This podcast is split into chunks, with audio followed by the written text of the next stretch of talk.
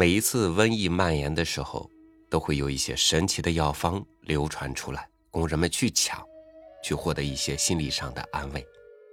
即使真正的药方人尽皆知，即使流传的药方破绽百出，即使获得药的时候可能会对这个世界怀有恶意，人们也总愿意相信自己最终会是那个幸运的人。和您分享一个经典故事。药，作者鲁迅。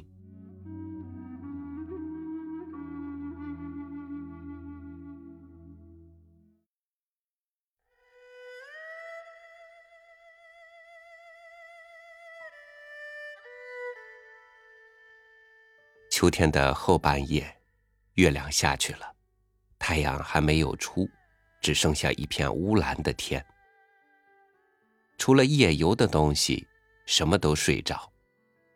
华老栓忽然坐起身，擦着火柴，点上遍身油腻的灯盏，茶馆的两间屋子里便弥漫了清白的光。小栓的爹，你就去吗？是一个老女人的声音。里边的小屋里也发出一阵咳嗽。啊。老栓一边听一边应，一边扣上衣服，伸手过去说：“你给我吧。”花大妈在枕头底下掏了半天，掏出一包洋钱交给老栓，老栓接了，抖抖的装入衣袋，又在外面按了两下，便点上灯笼，吹熄灯盏，走向里屋子去了。那屋子里面。正在悉悉嗦嗦的响，接着便是一通咳嗽。老栓后他平静下去，才低低的叫道：“小栓，你不要起来，店嘛，你娘会安排的。”老栓听得儿子不再说话，料他安心睡了，便出了门，走到街上。街上黑沉沉的，一无所有，只有一条灰白的路，看得分明。只有一条灰白的路，看得分明。灯光照着他的两脚，一前一后的走。有时也遇到几只狗，可是一只也没有叫。天气比屋子里冷多了，老栓倒觉爽快，仿佛一旦变了少年，得了神通，有给人生命的本领似的。跨步格外高远，而且路也愈走愈分明，天也愈走愈亮了。老栓正在专心走路，忽然吃了一惊，远远的看见一条丁字街，明明白白横着，他便退了几步，寻到一家关着门的铺子，学进檐下，靠门立住了。好一会儿，身上觉得有些发冷。哼，老头子，倒高兴。老栓又吃一惊，睁眼看时，几个人从他面前过去了。一个还回头看他，样子不甚分明，但很像久饿的人见了食物一般，眼里闪出一种攫取的光。老栓看看灯笼，已经熄了，按一按衣带。硬硬的还在，仰起头两面一望，只见许多古怪的人三三两两鬼似的在那里徘徊。定睛再看，却也看不出什么别的奇怪。没有多久，又见几个兵在那边走动，衣服前后的一个大白圆圈，远地里也看得清楚。走过面前的。并且看出号衣上暗红的镶边一阵脚步声响，一眨眼，已经拥过了一大簇人。这三三两两的人也忽然合作一堆，朝一般向前进，将到丁字街口，便突然立住，促成一个半圆。老栓也向那边看，却只见一堆人的后背。颈项都伸得很长，仿佛许多压被无形的手捏住了的，向上提着。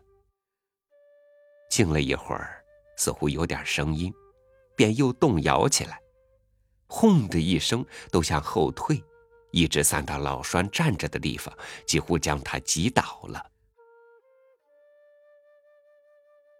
喂，一手交钱，一手交货。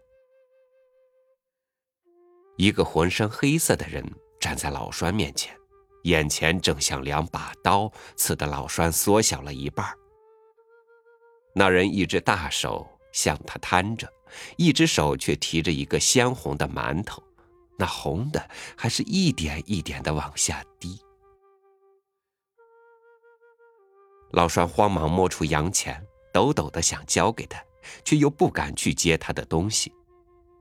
那人便焦急起来，嚷道：“怕什么？怎么不拿？”老栓还踌躇着，黑的人。便抢过灯笼，一把扯下纸罩，裹了馒头塞于老栓，一手接过洋钱，捏一捏，转身去了，嘴里哼着说：“这老东西，这给谁治病的呀？”老栓也似乎听得有人问他，但他并不答应。他的精神现在只在一个包上。仿佛抱着一个十世单传的婴儿，别的事情都已置之度外了。他现在要将这包里的新生命移植到他家里，收获许多幸福。太阳也出来了，在他面前显出一条大道，直到他家中。后面也照见丁字街头破匾上“古为亭口”这四个暗淡的金字。老栓走到家，店面早已收拾干净，一排一排的茶桌滑溜溜的发光。但是没有客人，只有小栓坐在里排的桌前吃饭，大粒的汗从额上滚下，夹袄也贴住了鸡心，两块肩胛骨高高突出，印成一个阳文的八字。老栓见这样子，不免皱一皱展开的眉心。他的女人从灶下急急走出，睁着眼睛，嘴唇有些发抖。得了吗？得了。两个人一起走进灶下，商量了一会儿，华大妈便出去了。不多时，拿着一片老荷叶回来，摊在桌上。老栓也打开灯笼罩。用荷叶重新包了那红的馒头。小栓也吃完饭，他的母亲慌忙说：“小栓，你坐着，不要到这里来。”一面整顿了灶火，老栓便把一个碧绿的包、一个红红白白的破灯笼一同塞在灶里。一阵红黑的火焰过去时，店里面散满了一种奇怪的香味儿。好香啊！你们吃什么点心啊？这是驼背五少爷到了。这人每天总在茶馆里过日，来的最早，去的最迟。此时恰恰学到临街的壁角的桌边，便坐下问话。然而没有人答应他。炒米粥吗？仍然没有人应。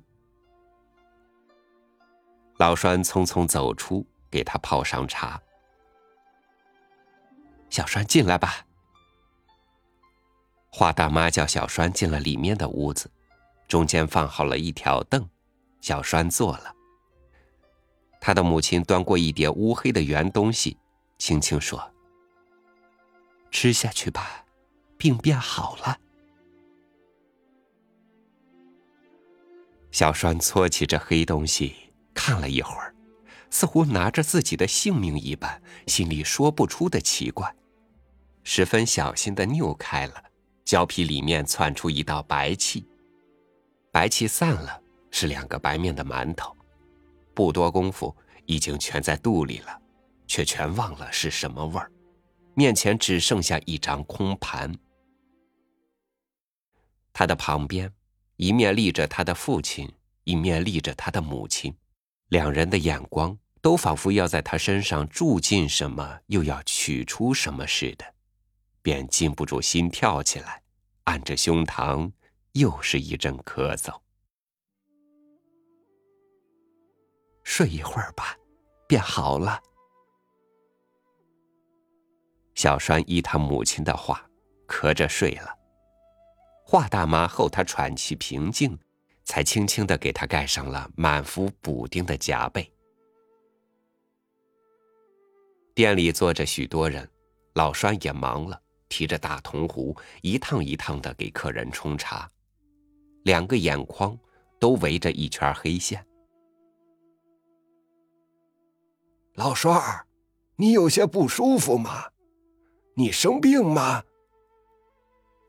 一个花白胡子的人说：“没有，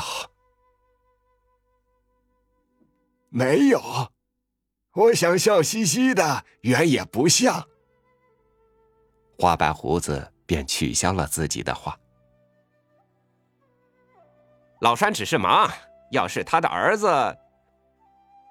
驼背五少爷话还未完，突然闯进了一个满脸横肉的人，披一件玄色布衫，散着纽扣，用很宽的玄色腰带胡乱捆在腰间。刚进门，便对老栓嚷道：“吃了吗？好了吗？老栓，就是运气了你，你运气，要不是我信心灵。”老栓一手提了茶壶，一手恭恭敬敬的垂着，笑嘻嘻的听。满座的人也都恭恭敬敬的听。华大妈也黑着眼眶，笑嘻嘻的送出茶碗茶叶来，加上一个橄榄。老栓便去冲了水。这是包好，这是与众不同的。你想，趁热的拿来，趁热的吃下。红肉的人只是嚷：“真的呢，要没有康大叔照顾，怎么会这样？”华大妈也很感激的谢他：“包好，包好，这样的趁热吃下，这样的人血馒头，什么痨病都包好。”华大妈听到“痨病”这两个字，变了一点脸色，似乎有些不高兴。但又立刻堆上笑，搭讪着走开了。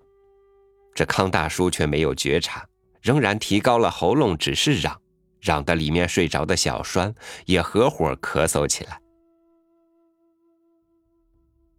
原来你家小栓碰到了这样的好运气了，这病自然一定全好。哼，怪不得老栓整天的笑着呢。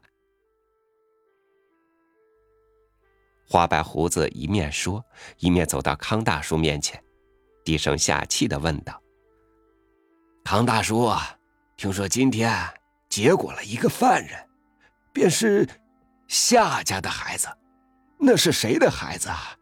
究竟是什么事儿？谁的？不就是夏四奶奶的儿子吗？那个小家伙。”康大叔见众人都耸起耳朵听他，便格外高兴，横肉快快饱蘸，越发大声说：“这小东西不要命，不要就是了。我可是这回一点没得到好处啊，连剥下来的衣服都给管牢的红眼睛阿义拿去了。第一要算我们栓叔运气，第二是夏三爷赏了二十五两雪白的银子，独自落腰包。”一文不花。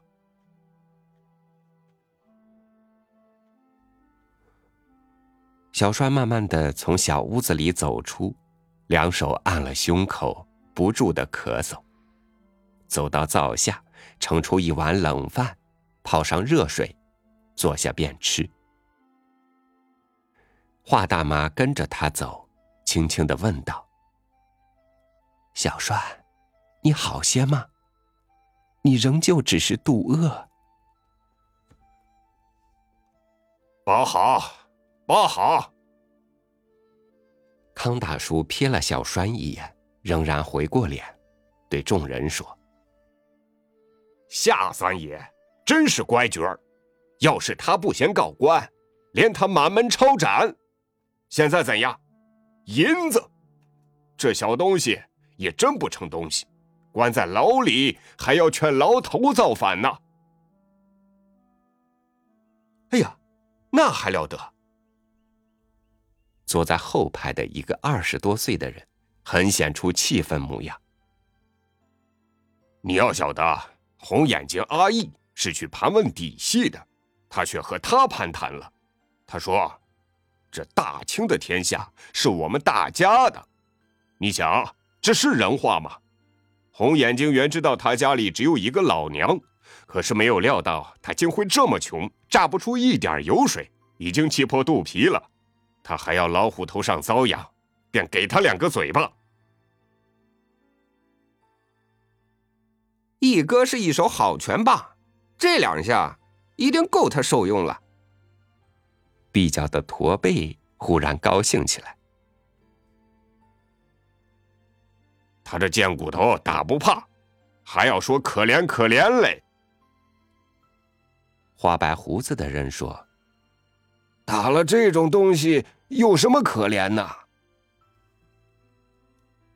康大叔显出看他不上的样子，冷笑着说：“你没有听清我的话，看他神气，是说阿义可怜嘞。”听着的人的眼光仿佛有些板滞，话也停顿了。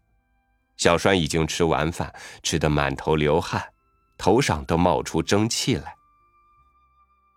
嗯，阿义可怜，疯话简直是发了疯了。花白胡子恍然大悟似的说：“发了疯了。”二十多岁的人也恍然大悟的说：“店里的做客便又现出活气，谈笑起来。”小栓也趁着热闹拼命咳嗽。康大叔走上前。拍他肩膀说：“包好，小栓，你不要这么咳，包好。”疯了。驼背五少爷点着头说：“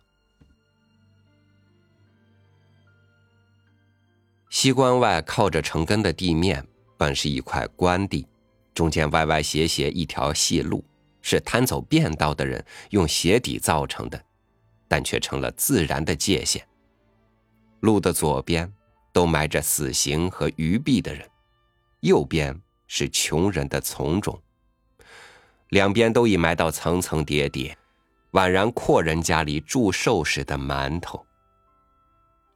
这一年的清明分外寒冷，杨柳才吐出半粒米大的新芽。天明未久。华大妈已经右边的一座新坟面前摆出四碟菜、一碗饭，哭了一场。画过纸，呆呆的坐在地上，仿佛等候什么似的，但自己也说不出等待什么。微风起来，吹动她短发，却乎比去年白得多了。小路上又来了一个女人。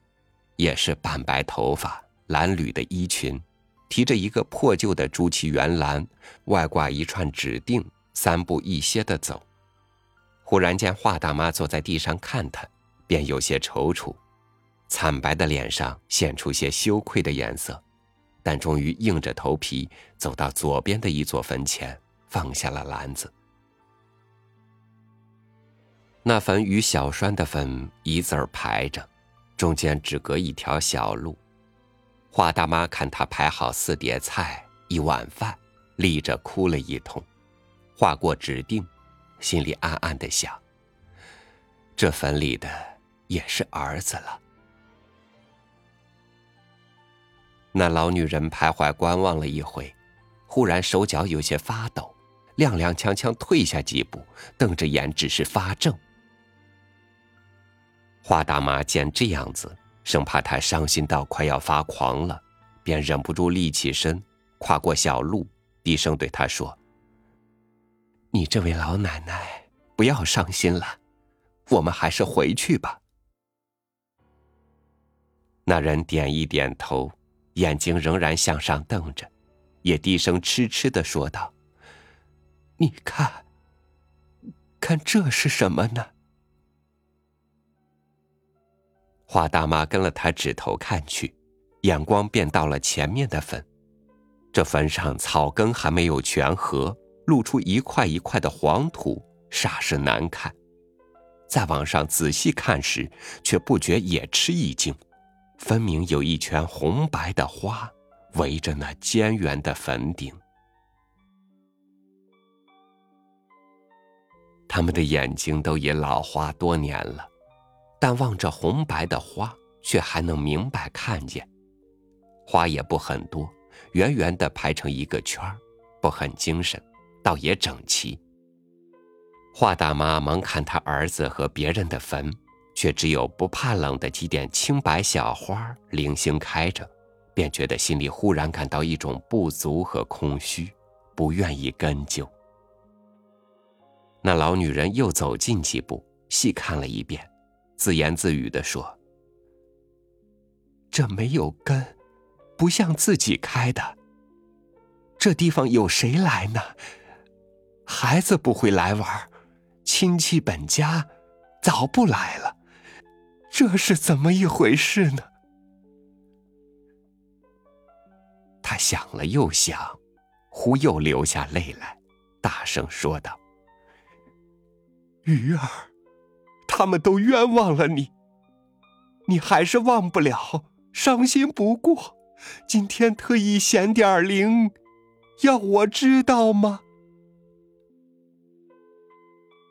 只见一只乌鸦站在一株没有叶的树上，便接着说：“啊，我知道了，鱼儿，可怜他们坑了你，他们将来总有报应。”天都知道，你闭了眼睛就是了。你如果真在这里听到我的话，便叫这乌鸦飞上你的坟顶，给我看吧。微风早经停息了，枯草枝枝直立，有如铜丝，一丝发抖的声音在空气中愈颤愈细，细到没有。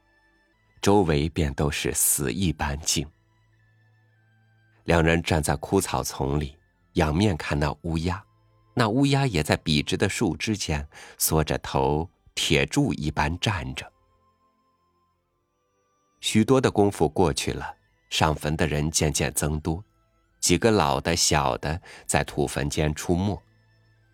华大妈不知怎的，似乎卸下了一条重担，便想到要走。一面劝着说：“我们还是回去吧。”那老女人叹一口气，无精打采的收起饭菜，又迟疑了一刻，终于慢慢的走了，嘴里自言自语的说：“这是怎么一回事呢？”他们走不上二三十步远。忽听得背后“呀”的一声大叫，两个人都肃然的回过头，只见那乌鸦张开两翅，一错身，直向着远处的天空，箭也似的飞去了。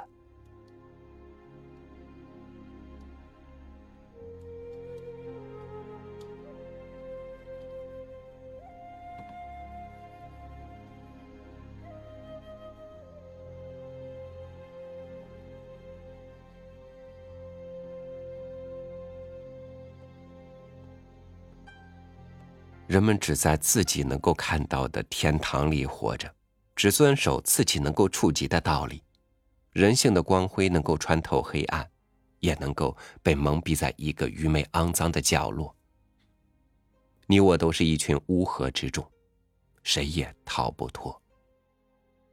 身心有病，都能寻到可医的药，但是人性本身含有的毒性，要用什么来驱除呢？感谢您收听我的分享，欢迎您关注微信公众号“三六五读书”，收听更多主播音频。我是超宇，明天见。